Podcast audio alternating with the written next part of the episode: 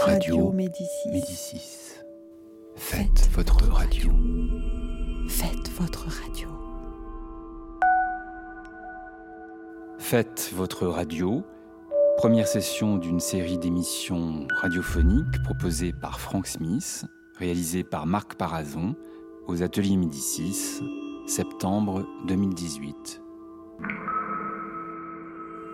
Je vous parle d'un temps par Françoise Le Gardinier. Je n'étais encore qu'une toute petite fille dans les années 50, lorsque mes parents aménagèrent à Montfermeil.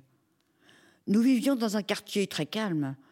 Les maisons le long de la rue n'étaient pas toutes construites, ce qui laissait la place à de nombreuses friches et des petits bois enflammant l'imagination des enfants de l'école qui se trouvaient au bout de la rue. Les légendes se répétaient de génération en génération. Ainsi, l'un d'entre eux était habité par une sorcière qui mangeait les enfants, et personne ne s'avisait d'y entrer. Par contre, mon frère et mes sœurs avaient investi le terrain vague en face de chez nous et passaient leurs journées dans la cabane qu'ils avaient construite dans un vieil arbre. J'étais alors trop petite pour sortir du jardin, et je restais jouer sur le tas de sable destiné à la construction du mur de clôture. Et c'est ainsi que je m'éveillais à l'animation de ma rue et sa ribambelle de colporteurs. Il y avait un marchand de chiffons qui traînait une charrette douteuse en criant Peau de lapin, peau de lapin Et puis le rémouleur avec sa carriole impressionnante, surplombée d'une grande roue qu'il faisait tourner avec une pédale. Lorsqu'il affûtait les couteaux et les ciseaux que les habitants du quartier lui apportaient, les étincelles jaillissaient de toutes parts dans un crissement aigu. Mais, mais ce que j'aimais par-dessus tout, c'était le passage du marchand de vin, très digne, assis sur un siège dominant une grande calèche rouge et or, tirée par des chevaux drapés de manteaux. Il était vêtu d'une redingote rouge avec une cape noire des chaussures à boucles et un chapeau de forme. Dans mes yeux d'enfant, il semblait venir d'un autre temps. Et pour moi, il avait quelque chose de, féerique. D'autant plus, il me semble qu'il agitait une cloche en répétant Marchand de vin Il y avait aussi la vieille camionnette du réparateur de matelas. Il s'installait chez les gens, posait le matelas sur des tréteaux, le vidait laissant apparaître les ressorts, puis remettait le rembourrage et cousait le tout dans une toile neuve. Et nous avions un matelas tout neuf. Et puis le marchand de pommes de terre passait régulièrement. Mes parents les stockaient dans le garage et nous étions parés pour l'hiver. Le marchand de charbon était notre voisin. Et j'aimais bien le voir déverser sa marchandise dans la soute. Mon père en récupérait un seau pour alimenter la grosse cuisinière en fonte où maman faisait cuire ses repas.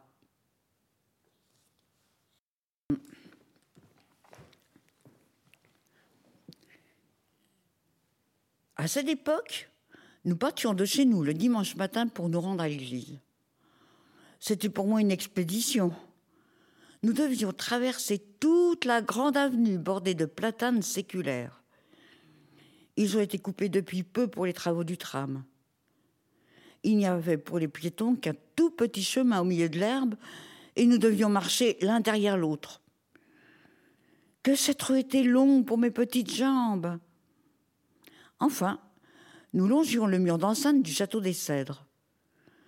Ce château avait pour moi quelque chose d'à la fois attrayant et terrifiant, avec ses hauts cèdres le dominant. Ses murs décrépits, et cette odeur particulière de vieilles pierres. Nous devinions un parc immense que la grande grille d'entrée nous laissait entrevoir. Des allées bordées de buis, des arbres étalant leur feuillage, et ces cèdres dominant le tout avec noblesse. En face, sur la gauche de la rue de l'église, quelques vieilles maisons menaçant de s'écrouler avaient été étayées par des grosses poutrelles en bois. Ces maisons entouraient une cour carrelée, d'où partait un vieil escalier de pierre. Nous apercevions quelques femmes tapant leur linge dans les grandes bassines en fer, ou les entendant sur des fils. Mes parents appelaient cet endroit la cour des miracles, avec une certaine pitié. Puis, nous arrivions enfin devant l'église. Elle était flanquée à gauche d'une ancienne grange servant de caserne de pompiers, et à droite d'un mur effrité, cachant un bois sombre et profond. Mes sœurs m'amenaient parfois dans cette forêt. Un sentier descendait, abrupt et caillouteux, vers le fond de la vallée, où un étang s'étalait sombre et mystérieux. L'étang du fond de l'abîme abritait bien quelques immondices, mais il avait gardé malgré tout sa part de mystère enfouie dans ses eaux. Ses abords étaient ornés de bouquets de roseaux, habités par des grenouilles que l'on entendait sauter, et les poissons pullulaient dans les profondeurs vaseuses. Pour moi, enfant rêveuse, cet endroit était féerique et avait quelque chose de magique.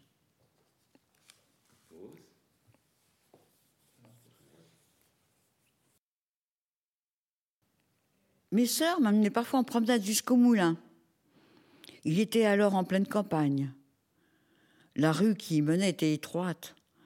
Nous longions le mur du cimetière pour déboucher sur une plaine verdoyante par endroits et blonde par la couleur des champs de blé qui s'y étalaient. Le moulin était alors presque en ruine, mais il avait quelque chose de pathétique à dresser ses hauts murs vers le ciel, s'accrochant au moton abrupt de la combe qu'il dominait. Ses ailes dépouillées n'étaient plus que des morceaux de ferraille, mais elles se levaient encore comme pour défier le ciel. La coursive qui en faisait le tour était rongée par la rouille, mais elle semblait encore résister coûte que coûte aux outrages du temps. Malgré l'abandon évident dont il était victime, notre moulin avait encore fière allure sous son petit toit pointu. Derrière le champ, sur le coteau descendant sur Chelles, un troupeau de moutons et de chèvres paissait, gardé par un chien. Il y avait là une vieille ferme au mur décrépit, longée par un petit chemin champêtre rejoignant le bas de la colline. La campagne environnante était verdoyante et douce, s'étalant dans un vallon jusqu'à la plaine de Chelles. Quelques maisons seulement se dressaient sur ce flanc de colline, au milieu des prés et des champs, traçant des mosaïques pastels dans le paysage. Sur la gauche, un grand trou béant témoignait de ce qui avait été une immense carrière de gypse. Les falaises blanches qui se dressaient ressemblaient à des énormes blessures infligées à la colline. Quelques arbres s'y accrochaient pourtant, faisant des petits bouquets verts résistant aux morsures du temps. Nous redoutions cet endroit, témoin d'un temps où l'homme saccageait la nature et le contraste était saisissant avec la douceur des prés juste à côté. Nous allions parfois chez ma tante qui habitait Clichy-sous-Bois. Nous prenions alors en enfilade la rue qui se trouvait juste en face de la nôtre. Celle-ci se terminait par un petit chemin de terre longeant un immense terrain vague au sol sableux où poussaient çà et là quelques bouquets d'arbres et des bouquets de fougères. Nous traversions par le flanc cet endroit que l'on nommait les bosquets. Puis le chemin nous menait dans une forêt plus touffue, plus dense. Le chemin rétrécissait presque jusqu'à se perdre. Les grands arbres nous cachaient la lumière, et comme j'avais un peu peur, je serrais la main de mon père. Puis soudain, dans une trouée, nous débouchions sur une grande lande verte et herbue qui serpentait entre les arbres. Des petits monticules de pierre étaient disposés à un rythme régulier tout au long de ce chemin qui suivait la Duise. Ah, j'aimais bien ces petites maisons avec leurs petites portes vertes. Je les imaginais habitées par des lutins ou des elfes. Certains jours, nous nous arrêtions sur la Duise pour goûter. Ma mère étalait une couverture et sortait du pain, du chocolat et du lait de son panier. Nous profitions alors de ce moment pour jouer et nous rouler dans l'herbe. Mon frère partait explorer les arbres et moi je cueillais des fleurs et des fougères. Pour arriver jusqu'à chez ma tante, il fallait de nouveau reprendre le chemin en face et s'enfoncer sous les arbres. Par chance, le chemin nous menait directement devant chez elle. Il n'y avait plus qu'à traverser la rue, contourné le laboratoire et nous étions arrivés. Nos promenades après le déjeuner chez ma tante nous emmenaient parfois jusqu'à la chapelle Notre-Dame des Anges. C'était une toute petite chapelle au milieu d'une clairière entourée de grands arbres. Trois croix étaient plantées au milieu, entourées d'un fossé où coulait une source. C'est à cet endroit que trois marchands dépouillés de leurs biens par les brigands de la forêt bondis et attachés à trois armes furent sauvés par la Vierge Marie. Cet endroit m'impressionnait beaucoup, mais c'était un endroit charmant. Un tapis de fleurs et de mousse s'étalait au sol, sur toute la surface de la clairière, entrecoupé de petits sentiers caillouteux. Le calme se dégageait de ce lieu où seul le chant des oiseaux troublait le silence. Mes cousins et mon frère partaient à l'assaut des arbres.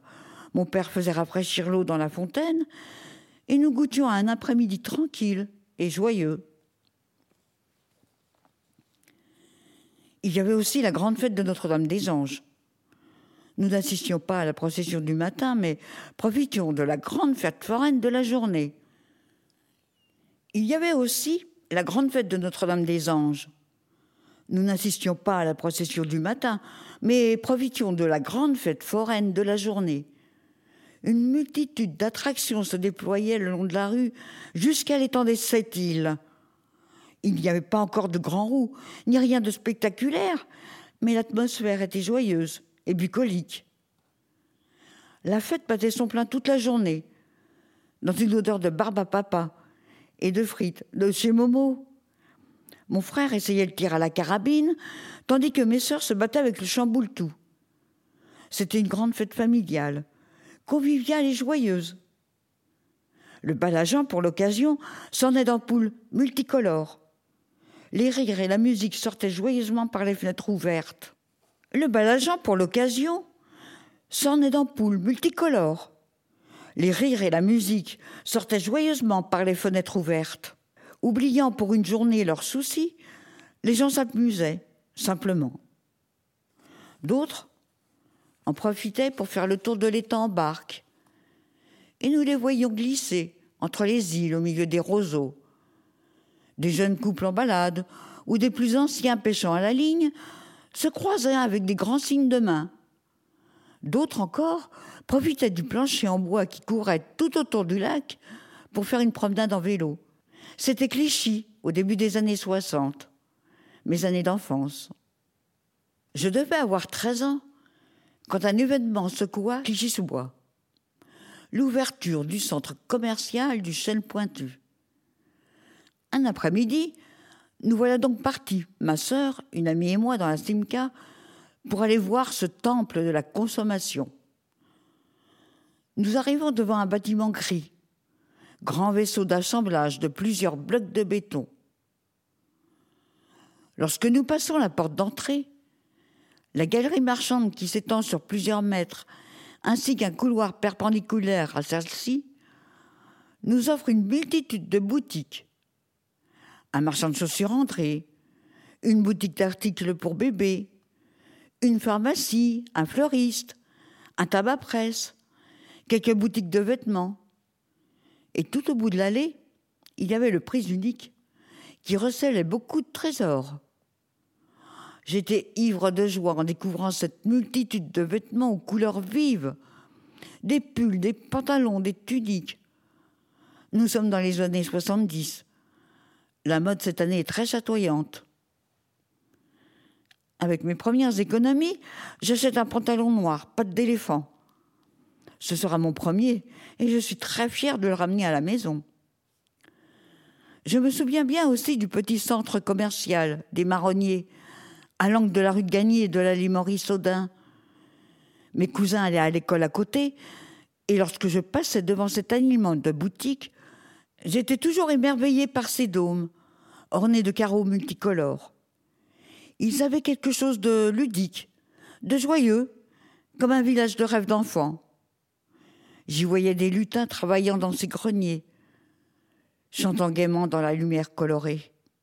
Lorsque nous partions en vacances, serrés dans la quatrelle turquoise de mon père, l'aventure commençait à quelques kilomètres de chez nous. nous devions emprunter cette route que l'on nommait Vieux chemin de l'abîme. Elle partait du haut de la côte de Montfermeil, derrière le collège, qui est maintenant une école primaire. C'était une route euh, étroite et sinueuse, criblée d'ornières. Mais à l'époque, aucune autre route ne descendait sur Chelles. Le boulevard de l'Europe n'était qu'un petit chemin bordé de quelques maisons. Nous devions d'abord longer sur notre gauche les hauts murs de la propriété du château des Cèdres, devinant derrière ceux-ci un parc somptueux. Tandis qu'à droite, un bois épais occupait tout le fond du vallon, mis à part un espace dégagé, herbu et boueux, servant de terrain de foot aux gamins du collège. Mon frère en venait toujours noir debout, de la tête aux pieds, aux grandes dames de ma mère. Lorsque nous devions croiser une autre voiture, mon père devait se ranger sur le bas-côté, en prenant soin de ne pas tomber dans le ravin qui bordait la route. Nous arrivions enfin, en bas de cette rue, pour déboucher sur une grande plaine, bordée de champs. Traversions une partie de Chelles pour nous diriger vers Lagny et continuer notre route jusqu'en Aveyron, destination de nos vacances où nous attendaient oncles et cousins. Nous passions la nuit avant l'arrivée dans un camping au bord d'un ruisseau pour faire étape et repartions le lendemain matin vers notre destination. Le chemin que nous devions prendre pour aller à l'école n'était pas compliqué. Celle-ci était en effet au bout de la rue, mais elle recelait plein de merveilles pour une petite fille rêveuse outre le petit bois où rôdait une vilaine sorcière, il y avait à l'angle d'une rue une petite maison à colombage, tout droit sortie d'un conte pour enfants. Sur le trottoir d'en face se trouvait une épicerie, d'où sortait une odeur fraîche d'épices, de vin et de café. Et nous pouvions y accéder par une petite courette où s'alignait le long du mur une rangée de bouteilles de gaz. Puis nous passions devant une grande maison rouge en briques avant d'arriver devant l'école. L'école des filles et celle des garçons étaient séparées par une grande cour devançant la salle des fêtes. Mon frère me guettait à la récréation pour me faire des signes à travers les grilles. Nous allions parfois à la librairie en face de l'école, acheter des bons becs, des roudoudous, des réglisses, des malabars pour faire des bulles, mais ce que je préférais, c'était la quincaillerie, Siloto. Les rayons étaient envahis de choses hétéroclites. Des ustensiles de cuisine s'empilaient sur une étagère, les couverts bien rangés dans des boîtes en bois, des articles de décoration en plâtre peint, des casseroles, des plats. Les rouleaux de toile cirés jetaient une note de couleur vive, et dans un coin régnait le matériel de bricolage, avec ses rouleaux, ses pinceaux, pots de peinture, tournevis, il y régnait une odeur indéfinissable de cire, de plastique, de peinture, de neuf. C'était pour moi la caverne d'Ali Baba. Nous devions aller plusieurs fois par semaine, avec ma petite sœur, chercher le lait dans une ferme à quelques rues de la nôtre. Lorsque nous pénétrions dans la cour, la petite maison où se vendait le lait était sur notre droite. Puis, derrière, s'élevait le long bâtiment de l'étable, d'où sortait parfois le meuglement des vaches. Au fond de la cour, où picoraient quelques poules, un tas de fumier envahissait l'espace. Le bâtiment de gauche était une grange gardée de foin, gardée par un énorme chien blanc des Pyrénées. Venait ensuite la maison d'habitation, à plusieurs étages. Les murs gris et décrépits laissaient deviner un nouveau de vie très pauvre. Une famille nombreuse habitait là. Lorsque nous revenions à la maison, ma mère faisait bouillir le lait, puis prélevait la crème qu'elle gardait au frigo, jusqu'au dimanche où je faisais un gâteau moelleux. Lorsque nous allions rendre visite à des amis de mes parents avenue des Mésanges, nous devions passer par une toute petite rue.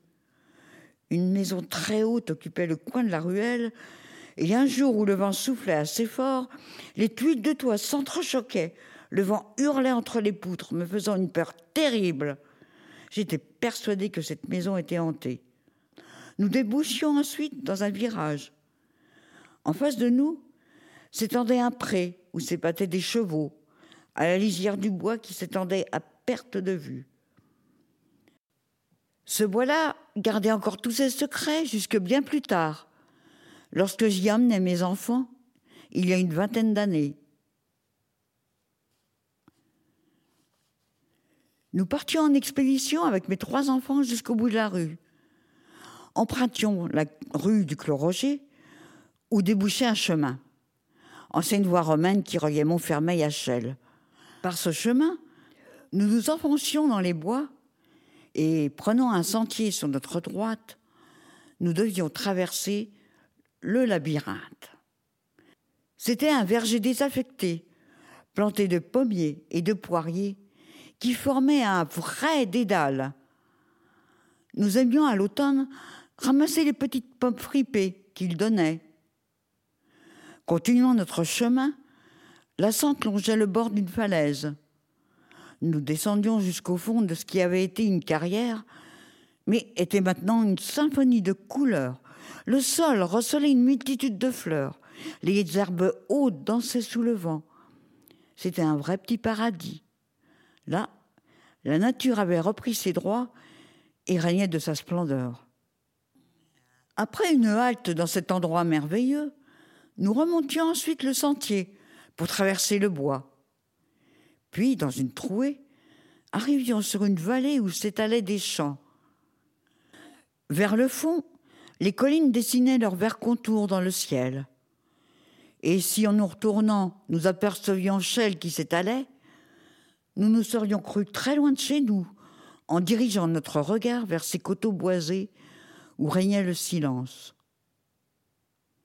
Nos pas nous emmenaient parfois sur le grand plateau à la limite de Chelles et Gagny, Là encore, c'est la nature qui dominait. La flore abondait.